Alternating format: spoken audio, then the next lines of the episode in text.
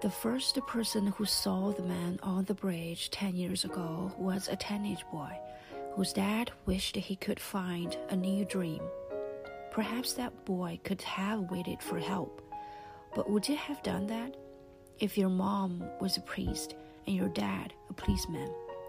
If you'd grown up taking it for granted that you have to help people if you can and not abandon anyone unless you really have to.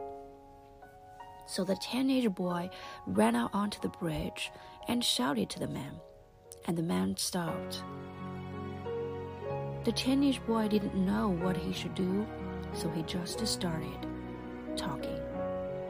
Try to win the man's trust get him to take two steps back rather than forward. The wind was tugging gently at their jackets. There was rain in the air, and you could feel the start of winter on your skin. And the boy tried to find the words to say how much there must be to live for, even if it maybe didn't feel that way right now.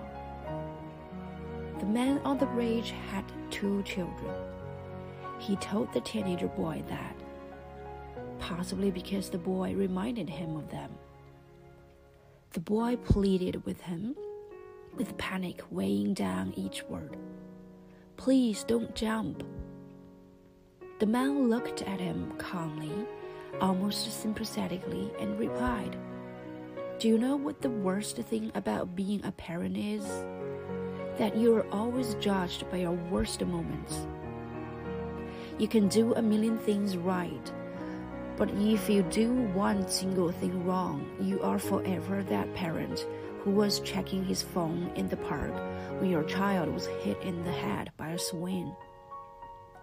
We don't take our eyes off them for days at a time, but then you read just one text message, and it's as if all your best moments never happened.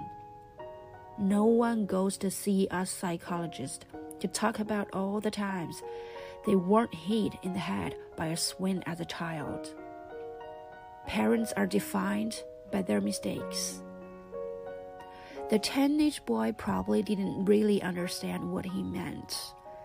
His hands were shaking as he glanced over the side of the bridge and saw death all the way down. The man smiled weakly at him and took half a step back. Just then, that felt like the whole world. Then the man explained that he had a pretty good job. He'd set up his own relatively successful business, bought a fairly nice apartment, that he'd invested all his savings in the shares in a real estate development company, so that his children could get even better jobs and even nicer apartments so that they could have the freedom not to have to worry, not have to fall asleep exhausted every night with a pocket calculator in their hands. Because that was the parents' job to provide shoulders.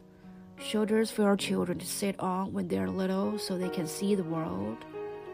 That stand on when they get older so they can reach the clouds and sometimes lean against whenever they stumble and feel unsure. They trust us, which is a crushing responsibility because they haven't yet realized that we don't actually know what we're doing. So the man did what we all do.